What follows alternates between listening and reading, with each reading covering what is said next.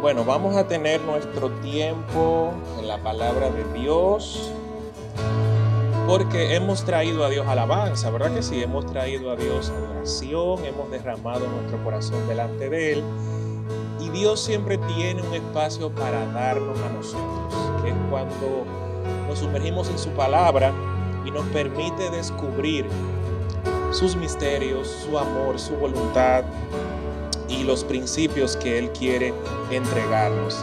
Y en el día de hoy queremos terminar con la serie eh, que ha venido trabajando nuestro amado pastor, que hoy por temas eh, personales no puede estar con nosotros.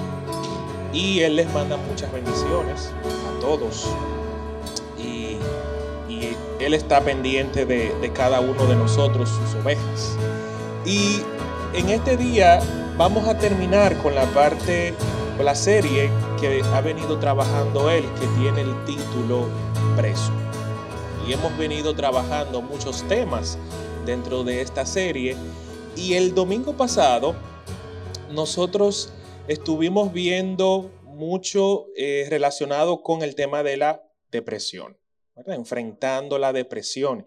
Y vimos la parte 1 de ese interesante tema, donde estábamos reconociendo, reconociendo, definiendo un poco lo que era el término depresión, esto en qué consiste, y que habíamos, habían, hay personas que se encuentran atrapadas por una situación que es mucho más, gran, más grande de lo que pueden soportar. ¿Okay? Hay personas que entran en ese estado depresivo y este estado tiene un poder sobre nuestras vidas, nos detiene. La depresión es algo que cuando ocurre no nos permite avanzar. Ahora, estas situaciones pueden ser miedo, eh, pueden ser adicciones, puede ser la depresión. Y en esta serie eh, lo que estamos viendo es cómo Dios nos ayuda a salir de ese estado de prisión, de ese estado de esclavitud mental, emocional o espiritual. Entonces, a través de la historia, la Biblia está llena de hombres y mujeres que tuvieron muchas situaciones. ¿ok? Hemos encontrado personas en la Biblia con situaciones bastante complicadas. Elías fue una persona que, como ustedes como estuvieron viendo el domingo pasado, eh, pues estuvo entrando en este estado de depresión y es una de, de las partes que vamos a desarrollar en el día de hoy. Pero también Sansón estuvo trabajando con el tema de la adicción y el ejército de Israel, cuando tuvo que enfrentarse con Goliat, ustedes saben que estaban llenos de miedo. Entonces, esos estados emocionales y mentales no nos permiten avanzar. Y no es la voluntad de Dios que nosotros nos quedemos ahí. Es la voluntad de Dios liberarnos y movernos a un estado de libertad. Ahora, el miedo puede paralizarnos y lo hemos visto. Israel tenía un ejército sumamente grande, pero había un hombre, un gigante, que ese solo tuvo la, la, facultad de infundir tanto temor en el pueblo de Israel que no podían ni moverse. Y a través de el humilde David, de ese jovencito, pudimos ver cómo utilizando las promesas de Dios, él, él, no manifestó ningún miedo. Y de él aprendimos cosas muy interesantes. También vimos cómo un hombre que estaba adicto a la lujuria, en este caso Sansón, olvidó la promesa de Dios para su vida y Dios se apartó de él. Ahora, este enfrentó la adicción o la adicción se enfrenta cuando nos rendimos por completo a Dios y a su voluntad y recordamos cuál es nuestro propósito en Dios. Olvidamos, nos alejamos del propósito de Dios. Entonces como que nuestra mente comienza a pensar en otras cosas que no tienen nada que ver con lo que Dios quiere que hagamos. Entonces, cuando nosotros recapacitamos y pensamos en cuál es el propósito de Dios para nuestra vida, somos libres de esto. Y la semana pasada, eh, nuestro amado pastor comenzó a hablar sobre la depresión y decía que es probablemente responsable uno de los más grandes responsables de dolor en la humanidad que cualquier otro tipo de aflicción. Hay estadísticas sorprendentes sobre la depresión a nivel mundial. Hay una relación importante incluso entre el clima y los estados de depresión. Los países que son más fríos, donde la gente casi no puede salir, no puede ver el sol, etcétera, eso influye mucho en el estado depresivo incluso. Entonces, por eso en esos países las estadísticas de suicidio son mucho más altas.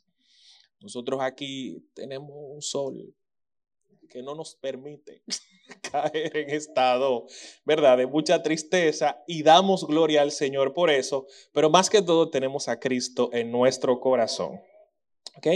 Y el diccionario define la depresión como un estado emocional. Que se caracteriza por sentimientos de sentirse atrapado y desesperado. ¿Ok?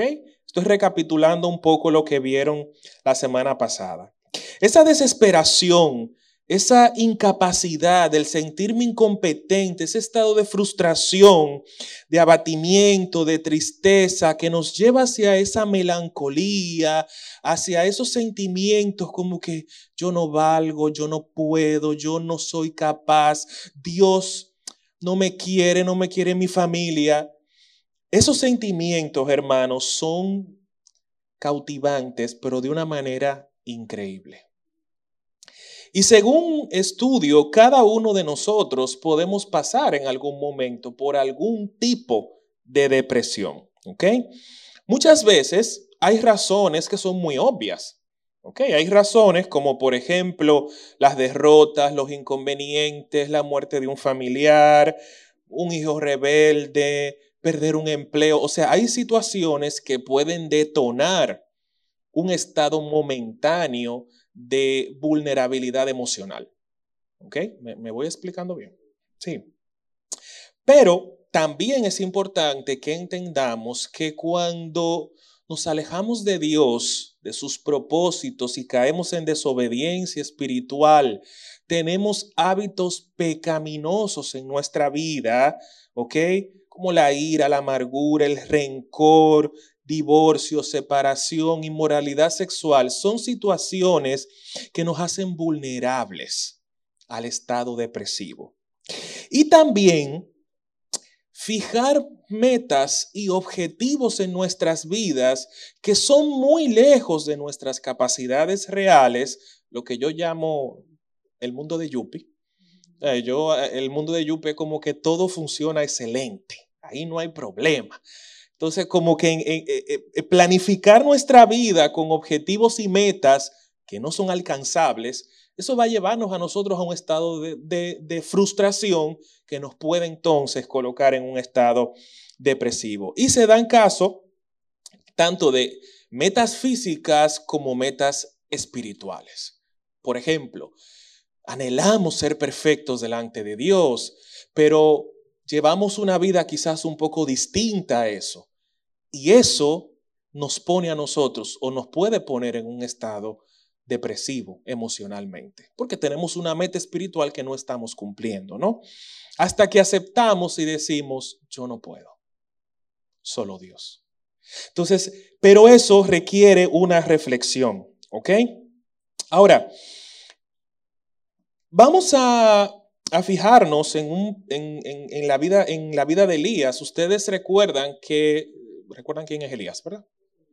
Pues Elías, uno de los profetas más grandes que Dios estuvo tratando en el Antiguo Testamento, el único que Dios se lo llevó. No hay seña de ese hombre. No hay seña. Bueno, apareció, se le apareció a Cristo en el monte de la transfiguración, pero después de ahí y hasta ese momento no se sabe de, Elías. Y hubo un momento muy importante porque Elías estaba, ¿qué es lo que vamos a ver hoy? Elías había hecho un trabajo, ¿ok? Donde él, habían profetas en el pueblo de Israel que estaba gobernado por el rey Acab en ese momento, que recordemos que el rey Acab fue uno de, la Biblia lo dice, uno de los peores reyes que hay, que tuvo Israel en ese momento. O sea, fue uno de los peores, uno de los que hizo más mal al pueblo de Israel con su idolatría y con los altares que levantó. Y encima de todo, se casa con Jezabel. O sea, como para rematar. El punto sobre la I fue ese. Ya, pues se casó con Jezabel. Y resulta que en un enfrentamiento que nosotros podemos ver en el capítulo 18 de Primera de Reyes, hubo un enfrentamiento en el cual los profetas de Baal, que era el dios al quien servía el rey Acab, su mujer y todas sus profetisas, y Elías y los pocos que quedaban que creían en Dios, entonces ellos tuvieron un enfrentamiento. Y llegaron a una, en ese enfrentamiento, lo que pasó fue que hicieron como una especie de reto donde decían, bueno, si su Dios se manifiesta en este momento, yo no tengo ningún problema. ¿Ok? Entonces, los profetas de Baal comenzaron a hacer sus danzas, sus bailes, todo su ritual, etc. Sin embargo, no pasó nada. No pasó nada. Pero cuando Dios habla a través de Elías y Elías dice, ok, ahora me toca a mí. Y Elías invoca el nombre del Dios al que nosotros servimos. Ese Dios se manifiesta. Y se manifestó con poder, se manifestó con fuego. Y le dio la victoria a Elías y Elías mató, decapitó a todos esos profetas. Cuando esto llegó a los oídos de Jezabel, Jezabel hizo una promesa interesante para en ese mundo e, y ella le mandó un mensaje en Primera de Reyes capítulo 19 versículo 2. Dice, entonces Jezabel le mandó este mensaje a Elías que los dioses me hieran e incluso me maten si mañana a esta hora yo no te he matado, así como tú los mataste a ellos. Estamos hablando de que la esposa del rey, que es una, una figura de autoridad, prácticamente encendió su ira contra Elías. Y le dijo, yo te voy a matar. Y ahí inicia un proceso de persecución muy, muy, muy dura contra Elías y contra lo que había hecho en ese momento. ¿Hasta aquí van conmigo? Entonces, vamos a leer qué pasa a partir de ahí. Vamos a ir al versículo 3. Y vamos a leer unos versículos que nos van a poner un poco en contexto de lo que estuvo ocurriendo. Dice la Biblia que Elías tuvo miedo y huyó para salvar su vida. Se fue, ¿verdad? Se fue a Berseba, una ciudad de Judá. Luego siguió solo todo el día hasta llegar al desierto. Se sentó bajo un solitario árbol de retama y pidió morirse. Basta ya, Señor, quítame la vida, porque no soy mejor que mis antepasados que ya murieron. O sea, ya él estaba en un estado de depresión bastante eh, profundo, ¿no? Y dice la Biblia en el 5 que se acostó, durmió debajo del árbol y mientras dormía un ángel le tocó y le dijo, levántate y come. Elías miró a su alrededor y cerca de su cabeza había un poco de pan horneado sobre piedras calientes y un jarro de agua. ¿Quién ustedes creen que puso eso ahí? Dios. Así que comió y bebió y volvió a acostarse. Y el ángel le dijo otra vez, levántate, come un poco más de lo contrario, el viaje que tienes por delante será demasiado para ti. No el, el, ángel no le dijo, mira, ven que yo te voy a hacer. No, no, no. Tú no vas a poder aguantar el viaje que viene, porque lo que viene es peor. O sea, te falta. Te falta. Y en el versículo 8 dice que se levantó, comió y bebió y la comida le dio fuerza suficiente para viajar durante 40 días y 40 noches hasta llegar al monte Sinai. Yo no sé por qué el número 40 siempre está relacionado con desierto, prueba, ayuno. Eso tiene algo que ver. Porque siempre que hablan de 40 es como que hay problema. Entonces, vamos a verla. No sé, eso, es algo que yo siempre me ha llamado la, la atención. Y en el versículo 9 dice, allí llegó a una cueva donde pasó la noche. Entonces, hasta aquí, ¿qué tenemos? Aquí, aquí, hasta aquí tenemos un Elías depresivo, temeroso, ¿verdad? Por, por la amenaza que había recibido. Él salió huyendo porque lo iban a matar. Entonces, incluso él le dice al Señor, o le llegaron a él pensamientos no suicidas, pero como que Señor acaba conmigo, o sea, mátame. Mátame. Pero Dios con Elías tenía un propósito muy distinto a lo que Elías estaba pensando en ese momento. Y todos sabemos aquí que Elías, al igual que Enoch, fue uno de los dos hombres que Dios tuvo que llevarse en un carro de fuego. Pero Elías no tenía eso en perspectiva. Entonces, sin saber eso, sin saber cuál era el propósito de Dios para su vida, Elías entró en este estado depresivo. Él no sabía lo que iba a pasar, pero el ángel del Señor sí lo sabía. Y le dijo, levántate come y camina. Levántate y come y camina. Y en esos momentos es donde Dios comienza a manifestar. Ahora, yo siempre pienso que a Dios le fascina pone, hacernos preguntas que Él sabe la respuesta, pero Él quiere que la respondamos nosotros. Alguien me dijo una vez que eso tiene un efecto muy interesante. Yo estuve tomando hace poco un entrenamiento en ventas y ese, ese profesor decía que cuando yo visitaba a un cliente y le decía, una pregunta, si no, si, si tú no tienes lo que andas buscando, ¿Qué va a pasar? Por ejemplo, en mi caso, que yo trabajo lo que es auditoría, certificación, calidad, sellos y ese tipo de cosas, yo le pregunto, ¿y si ustedes no se certifican, si ustedes no tienen este sello de calidad, qué va a pasar? Yo sé la respuesta, pero yo quiero que ellos lo reconozcan. Y que ellos me digan, y ahí se comienzan a pensar, me dicen, bueno, si no lo logramos, podemos perder clientes, podemos perder mercado, no podemos entrar allí, hay, hay empresas que no nos van a comprar el producto, pero eso, eso lo sé yo. Pero aunque yo sepa la respuesta, yo hago la pregunta. Dios se muestra a sí mismo en este capítulo. Es como cuando Dios le dijo a Adán, Adán, ¿dónde tú andas? Dios, tú lo sabes, tú.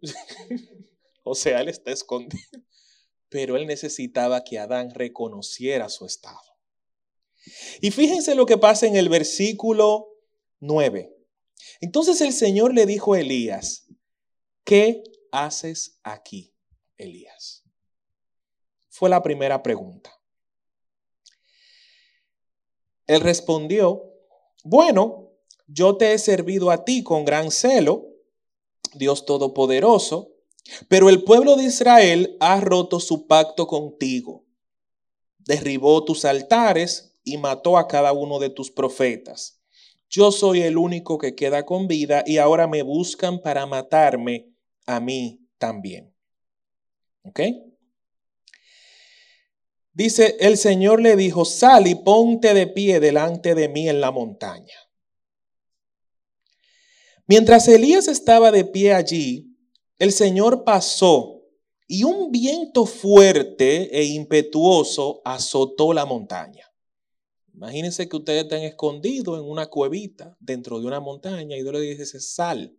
Entonces cuando ustedes salen se encuentran con este vientazo. Eso fue lo que pasó. La ráfaga fue tan tremenda que las rocas se aflojaron. Pero ¿qué dice ahí? Pero el Señor no estaba en ese viento. Después del viento hubo un terremoto. ¿Pero qué dice ahí? El Señor no estaba en el terremoto. Pasado el terremoto hubo un fuego, un incendio. Y después del incendio, del incendio, ah, pero dice ahí, pero el Señor no estaba en el incendio. Y después del incendio hubo un suave susurro. En otras versiones, un silbido apacible. Un estado de calma absoluta, donde no se oían ni los pajaritos, como decimos aquí. Fíjense en el versículo 13, y cuando Elías oyó ese silencio, se cubrió la cara con su manto y se paró a la entrada de la cueva. Porque él entendió que en ese silencio estaba Dios. Entonces, una voz le dijo, otra vez Dios preguntando, ¿qué haces aquí? Ya van dos veces que le pregunta, ¿qué tú haces aquí, Elías? Y él volvió y dio la misma respuesta. He servido con gran celo al Señor Dios Todopoderoso, pero el pueblo de Israel ha roto su pacto contigo, derribó tus altares y mató a cada uno de tus profetas. Yo soy el único que queda con vida y ahora me buscan a mí para matarme. Es como que él lo grabó y le dio a play. Repeat. Sí, porque fue la misma palabra, o sea, no cambió nada. él se embotelló esa frase y eso fue lo que él tiró. Ahora, Dios le dice, regresa por el mismo camino que viniste y sigue hasta el desierto de Damasco. Cuando llegues allí, unge a Hazael para que sea rey de Aram, después unge a Jehú, nieto de Nimsi, para que sea rey de Israel, y unge a Eliseo, hijo de Safat de la tierra de Abel Meola, para que tome tu lugar como mi, mi profeta. Ya Dios le estaba diciendo, mira, tu trabajo va a terminar, te jubilo, eso, te jubilo y te llevo. Prepara a Eliseo como tu sucesor. ¿Ok? Ahora, es importante que cuando nosotros estamos en un, en un, ámbito como este, como el que estaba Elías, en un estado depresivo, en un estado de, de una tristeza muy profunda, ¿ok? Siempre cuando somos guiados por el Espíritu Santo, podemos encontrar algo que nos ayude a cambiar ese estado. Cuando estamos claros de quién es Dios, cuando estamos claros de lo que Él ha hecho por nosotros, nosotros podemos encontrar esa lucecita al final del túnel allá. Siempre va a estar. Porque la luz de Dios siempre ilumina el final de nuestro camino oscuro. Y esa luz siempre está ahí, resplandeciendo. Y cuando nosotros estamos en Dios y pasamos por un momento como este, en un momento en el que todos podríamos pasar en algún momento determinado, la luz de Dios siempre va a estar ahí, iluminando y dejando como esa señal de esperanza. Es como cuando vemos ese arco iris y recordamos, Dios no va a destruir la tierra con agua que fue la promesa que él dio en Génesis. Entonces, cuando te consume el pasado, cuando nosotros estamos muy enfocados en el pasado, eh, es muy difícil ver lo que está por delante. Y aquí Elías, cada vez que Dios le decía, ¿y qué tú haces aquí? Bueno, lo que pasó fue, él se iba al pasado. Y fíjense que lo repitió dos veces de manera idéntica palabra por palabra. Y eso quiere decir que eso era lo único que estaba en la mente de Elías, a la respuesta de Dios. Cuando Dios lo que con la pregunta lo que estaba tratando era de sacarlo de ese estado del pasado y ponerlo a pensar en su futuro, en él. Ahora, Elías está tratando de huir de ese pasado, pero está encerrado en él. No se ha movido de allí. Y el pasado está consumiendo su perspectiva. Y cuando nosotros estamos desesperados, angustiados, tribulados, perdemos la capacidad de celebrar a nuestro Dios. Con tanto ánimo que él venció a los profetas, es que yo me imagino. O sea, la cara de Elías, cuando él clamó a su Dios y su Dios se manifestó, cuando el otro no hizo nada, yo imagino que Elías sintió, eso, eso es un momento como de tanto gozo y tuvo que haber, un haber sido un momento de tanta fortaleza espiritual que de un momento a otro, fíjense cómo él pasa a un estado totalmente opuesto. Él perdió de vista lo que había pasado. y perdió de vista lo que iba a pasar. ¿Por qué? Por quedarse en esa franja de su vida donde él ni siquiera fue que tuvo un enfrentamiento, sino que una amenaza llegó a él. ¿Ok? Ahora, es importante que entendamos que Elías tiene un momento de triunfo, pero luego no lo puede celebrar. Es como que yo, no sé, como que una noticia opaque, una, una noticia mala está opacando una noticia buena. El triunfo que él tuvo ni siquiera lo dejaron celebrar cuando Jezabel dijo lo que iba a decir. De manera que no pudo recordar, se le bloqueó la mente y no pudo recordar lo que Dios había hecho y solamente se enfocó en que no me están amenazando de muerte. Y eso era lo que él repetía al Señor. Bien, entonces cuando estamos en ese momento tenemos que tratar de encontrar esa lucecita, porque está ahí, pero hay que buscarla. La luz de Dios está ahí. Pero en medio de toda esta oscuridad que nos está invadiendo en ese momento, vamos a buscar esa luz porque está ahí. La luz de la esperanza de Dios en los momentos de depresión está presente. En segundo lugar, seamos honestos delante de Dios. Abramos nuestro corazón, como decíamos esta mañana en el tiempo de oración, sin caretas, sin máscara, porque usted sabe, usted sabe que a Dios no lo podemos engañar. Entonces, cuando tratamos de venir delante del Señor con una apariencia de que, Señor, no, no, no, no, no, delante del Padre tenemos que ir como somos, como nos sentimos, con total honestidad, con total transparencia, totalmente abiertos, dejando ver en todo lo que nosotros somos vulnerables. Eso es un corazón humillado delante de Dios, el que no rechaza. Ahora, un corazón altivo, que es el que Dios rechaza, es aquel corazón que viene a Él diciendo, Señor, te doy gracias por este día, todo está bien, no hay problema, eh, gracias como oraba aquel, gracias porque no soy pecador, gracias porque yo no fallo, porque diezmo, por... Ese no es el corazón que Dios recibe. Ese es un corazón altivo. Y Elías tuvo la oportunidad de abrir su corazón delante de Dios. Cuando Dios le preguntó dos veces, ¿y qué tú haces aquí? ¿Ok? Ahora, es interesante que a nuestro Padre le gusta escucharnos a nosotros decir cómo nos sentimos. A él le encanta.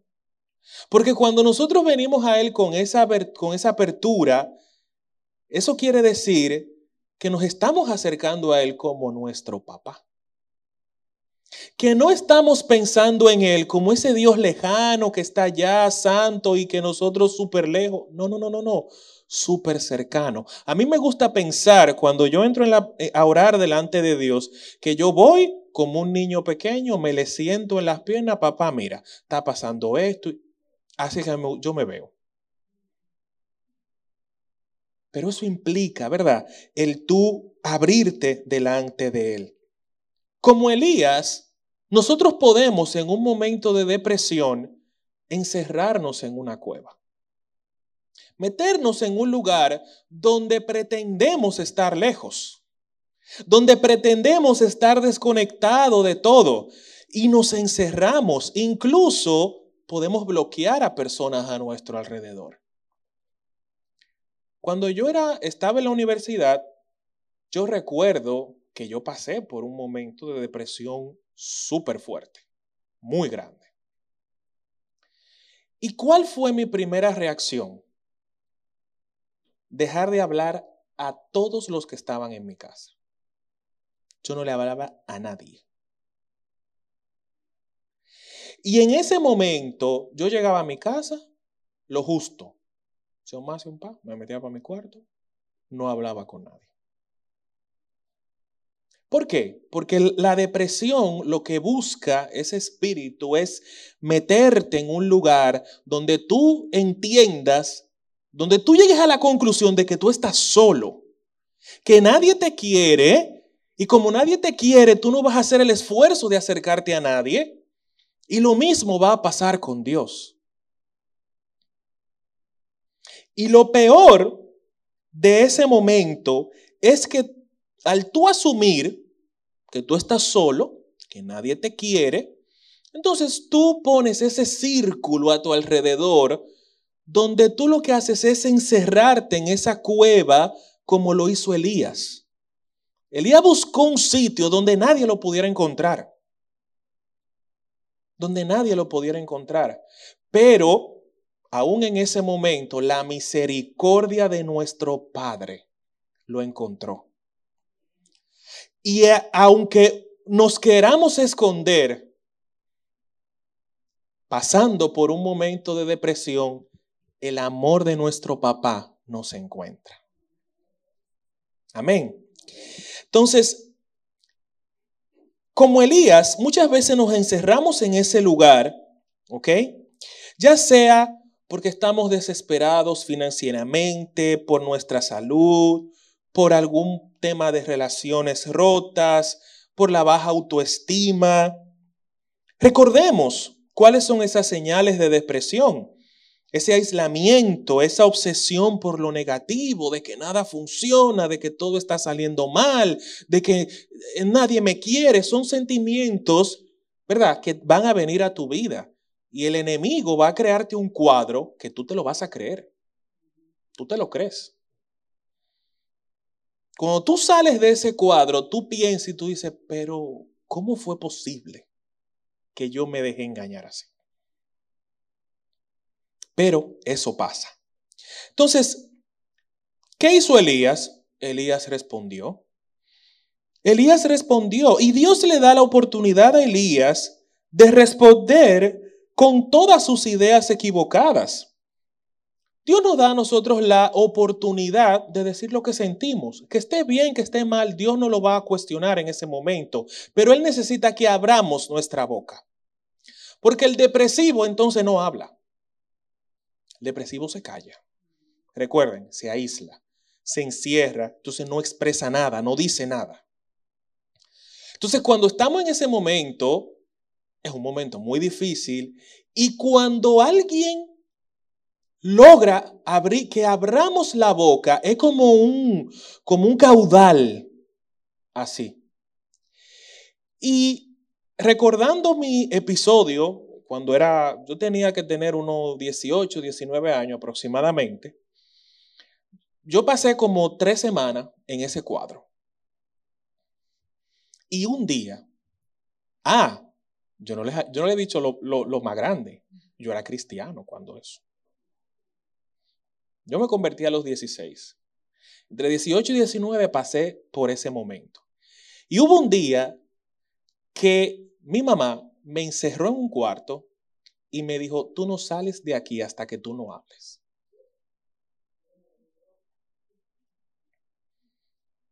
Y usando la autoridad del Espíritu Santo, ella me hizo hablar.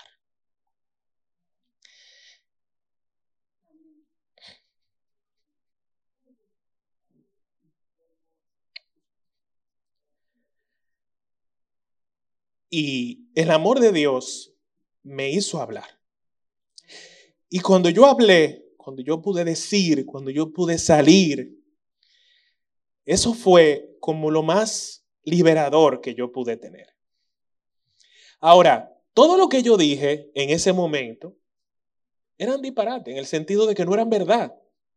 Yo le dije, no, es que yo he tenido pensamientos suicidas, yo he pensado en cómo quitarme la vida.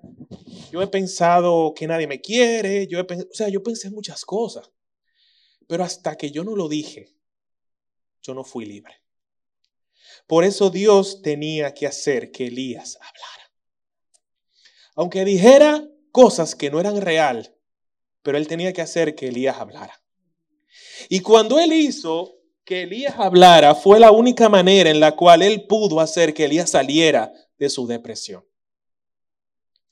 Porque cuando hablamos, cuando salimos de, cuando nos desencerramos y entonces sale algo de nuestra boca, es como que entonces Dios toma esa oportunidad, esa puerta y mete el Espíritu Santo con poder en nosotros y nos hace recapacitar.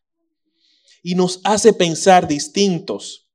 Ahora, fíjense que Elías lo que le dijo fue, bueno, mira, yo he tenido celo por ti, Señor. Yo he tenido celo por ti.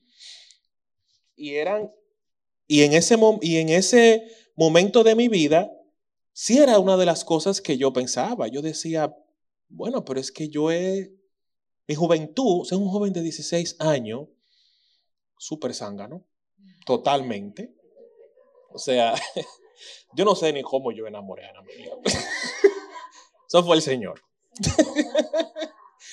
Eh, pero yo, una de las cosas que yo pensaba en ese momento, bueno, Señor, yo como que le he entregado mi vida al Señor, pero he tenido que cortar muchas amistades porque no eran amistades que buscaban lo mismo que yo quería en ese momento. Entonces eso me llevó a un momento de soledad y era como más o menos la misma expresión que usó Elías en ese momento. Y él decía, yo he tenido mucho celo por el Señor. Como verdad, como que él se sentía que él era un poco superior, ¿no? Pero, y ha matado a espada a tus profetas. Él sentía dolor por eso. He quedado solo. He quedado solo experimentando la soledad y buscan mi vida para quitármela. Tenía miedo. Y aquí se combinaron todos esos elementos para meter a Elías en esa cueva y que él no, no quisiera salir, salir de ahí. Ahora, el ejemplo más vivo que nosotros podemos tener de alguien que todo lo decía y que vivía hablando y diciendo cómo se sentía era David. La Biblia está llena de salmos. Señor, mira que me han pasado esto, mira que me han... David fue muy sabio en eso, porque él no se encerró en sí mismo. Él no cayó, lo que él, si él un día se amanecía con un salmo feliz, él lo tiraba, pero si él un día amanecía con un escrito de decir, hoy yo me siento mal porque me ha pasado esto, me han abandonado, han, entregado mi vida a los... Él lo decía, porque él sabía que, él no podía quedar, quedarse callado delante del Señor. Entonces es importante que entendamos que Dios tuvo que llevar a Elías a esto y a que él expresara lo que sentía. Eso es importante, clave, para poder romper con esa esclavitud en la que el diablo te mete en un estado depresivo. Ahora, recordemos algo importante, lo que decía en, este, en esta porción de la palabra. Dios siempre tiene un plan. Repita conmigo, Dios siempre tiene un plan. Ah, pero cuando Elías no lo veía y él comenzó a hacerle las preguntas a Elías, Elías, ¿qué tú haces aquí? No, ok, levántate y come, le daba comida, como que lo acompañó en ese momento, es porque Dios sabía el plan que tenía con Elías. Ahora, una tarea muy clara, muy sencilla, es, y, fue lo, que, Dios le dijo a Elías en ese momento, vuelve por donde viniste, ¿ok? Porque él tenía que sacarlo de esa cueva. Él tenía que moverse del lugar en el que se encontraba. Él tenía que salir de ese, de ese lugar, porque ese lugar le traía a memoria recuerdos que eran depresivos. Entonces él tenía que moverlo del lugar. Y por eso lo primero que él le dice, ok, devuélvete.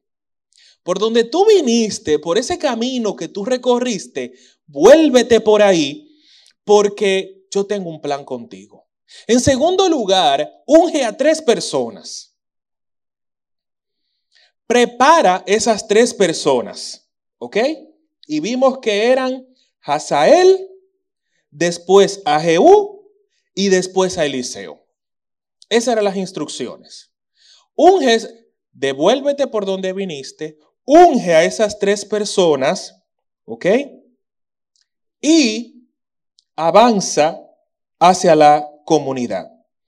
Ahora, ¿por qué? Porque el futuro que te espera a ti no es tan malo como tú te lo estás creyendo.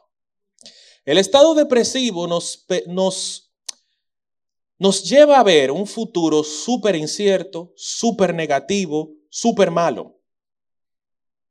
Pero cuando nosotros obedecemos las instrucciones de Dios en ese momento, nos damos cuenta de que, que, ese futuro no es el que Dios tiene para ti. El futuro que Dios tiene para ti es un futuro de victoria, de triunfo, donde tú vences las tentaciones, donde Él te respalda, pelea por ti y te da todas las armas que tú necesitas para decirle al diablo, no más. Entonces, tenemos que llenarnos de esa posición, pero para que eso ocurra hay que moverse. No nos podemos quedar en el lugar que nos recuerde ese estado depresivo. Y nos tenemos que acercar más a Dios para escuchar su silencio. Y retomando los versículos que leímos hace un momento, recuerden que lo único que Elías estaba escuchando, lo único que estaba en la mente de Elías era la voz del enemigo diciéndole, Jezabel te va a matar. Lo único que estaba escuchando Elías es, Jezabel me quiere matar. Eso era lo único que él estaba oyendo. Él no estaba oyendo absolutamente más nada. ¿Y, ¿y qué hizo Dios? Y es súper grandioso lo que Dios hizo con Elías. Elías, sal. Viene un viento. ¡Bum! Viento, recuerden que hasta movió las rocas. Que una brisa mueve una roca era la brisa. ¿Ok? El Señor viento. Ahora, muchas veces esa, ese viento pueden ser situaciones eh, que están a nuestro alrededor que nos hacen como sentir abrumado, como que nos hacen sentir agobiados, como que nos hacen sentir eh, que, se nos está cayendo el mundo encima. Pero recordemos, Dios no está en ese viento. Y Dios tenía que hacerle entender a Elías que él no estaba en ese viento. Luego vino el terremoto. Y en el terremoto tampoco estaba Dios. Luego vino un fuego. Y en el fuego tampoco estaba Dios. ¿Qué representan el viento, el terremoto, el fuego? Representa qué escuchamos en nuestros momentos de depresión. ¿A qué le prestamos atención? En esos momentos el diablo usa estrategias muy sutiles para comenzar a poner pensamientos en nuestra mente que son contrarios a la voluntad de Dios. Y para, para que nosotros escuchemos voces que son distintas a, las, a la voz de Dios. Entonces, muchas veces en los momentos de depresión llegan a nosotros palabras como tú no vales, tú no eres suficiente, Tú no vas para ningún lado, tú no vas a poder avanzar. En el caso de Elías, a ti te van a matar. Huye mientras tú puedas, porque Jezabel te va a encontrar y te va a matar. eso, eso va a pasar. Y el enemigo es experto recordándote a ti cuál es su plan para tu vida. Porque de la misma manera que Dios tiene un plan para nosotros, el diablo tiene el suyo. Y eso tenemos que ser conscientes de que eso es así. Ahora, nosotros necesitamos dejar de escuchar la voz del enemigo en el viento, en, el terremoto, en el fuego, y dejar de escuchar las voces que nos dicen a nosotros que no podemos, que no valemos, que no somos nada, y empezar a escuchar la voz de Dios que es ese silbo apacible, que es ese momento de silencio que es el único momento que nos puede dar a nosotros las palabras que necesitamos para salir del momento de depresión.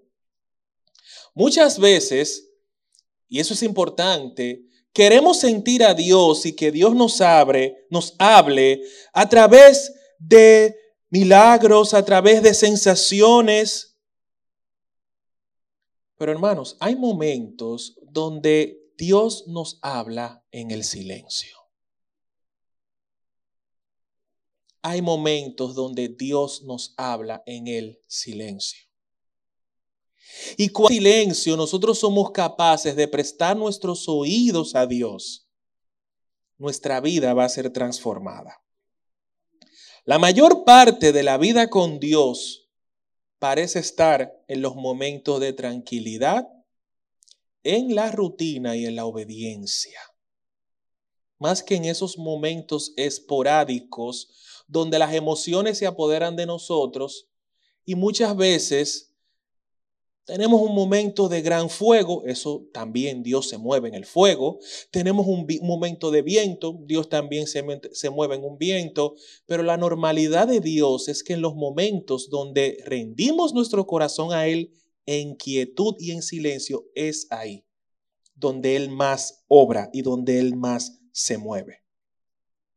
Ahora, ¿ustedes creen que para poder escuchar a Dios en ese silencio había que estar lejos o cerca de Dios. Cerca. Si yo susurro así. Ustedes de una vez como que se acercan para acá, tratando de entender qué es lo que yo estoy diciendo. Cuando yo le voy a susurrar, ven a decirte algo.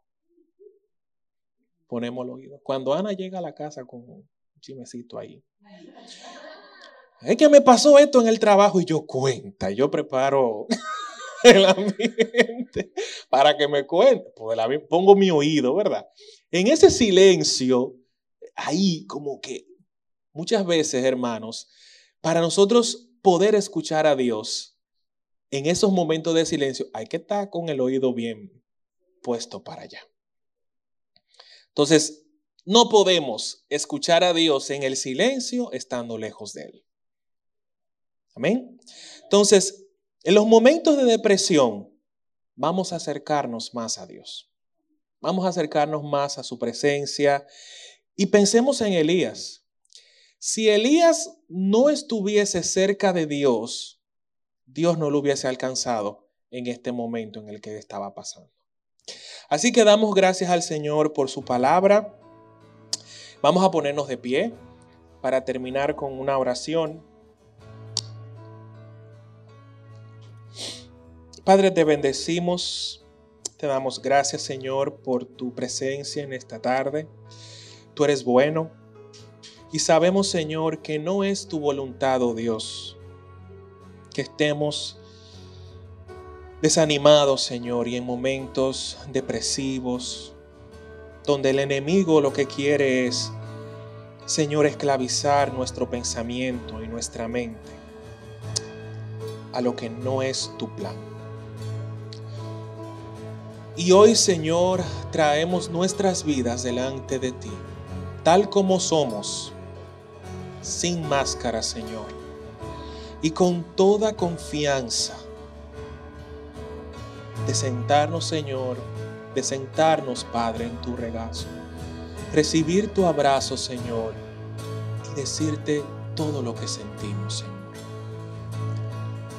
Líbranos, oh Dios, de caer en depresión Líbranos, Señor, de caer bajo ese poder demoníaco. Libéranos, oh Dios, libera a nuestros hijos. Y te pedimos, Señor, que tu orden de paz, de gozo, de esperanza, siempre, Señor, ilumine nuestra mente, nuestras emociones y que tu luz siempre brille. Y que podamos verla, Señor, que nada opaque tu luz. Que nada nos quite los ojos de tu luz, oh Dios. Te damos gracias, Señor. Y llévanos con bien a nuestros hogares, Padre. Líbranos de accidentes, Señor. de imprudencias, Dios, y llévanos con tú bajo la sombra de tus alas. Llévanos, Señor, con tu misericordia y que podamos tener una semana de victoria y que podamos declarar tu nombre donde sea que estemos, Señor, y que podamos mostrarte a ti, reflejar tu imagen en estos días. Padre, en el nombre de Jesucristo. Amén y amén. Hermanos, estamos despedidos. Dios les bendiga, que tengan una semana de éxito y bendecida. Vayan conmigo.